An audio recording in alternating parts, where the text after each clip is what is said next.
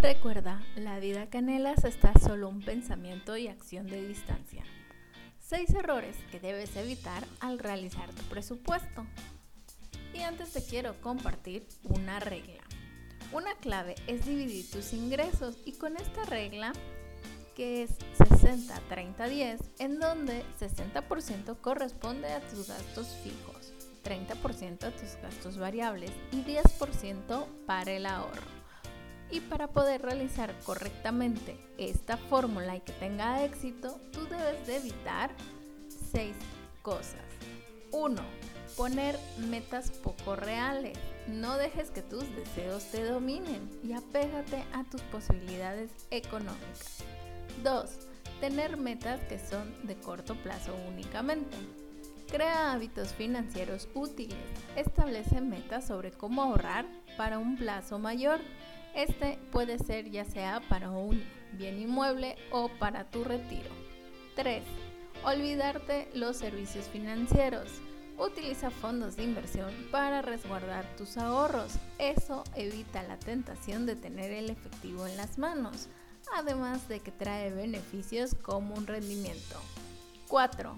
Dejarlo en el olvido apégate a tu presupuesto financiero y no caigas en gastos provocados por las tentaciones, a menos que te hayas preparado para ello.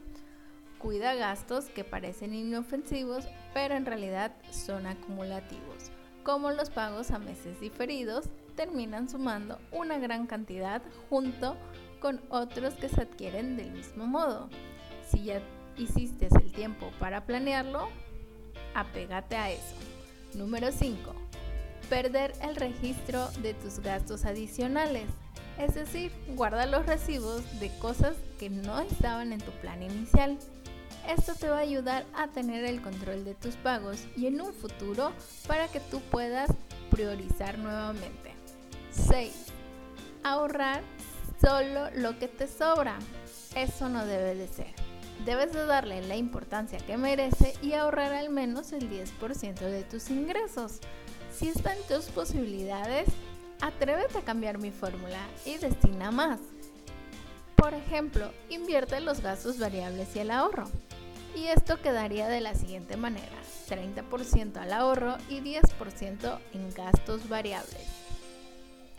Si tú quieres saber más sobre finanzas, contáctame en Instagram arroba pamconce-coach, en mi blog pamelacetina.blog.com o en Facebook Coach Pamela Cetina. Nos escuchamos el siguiente lunes con más de finanzas.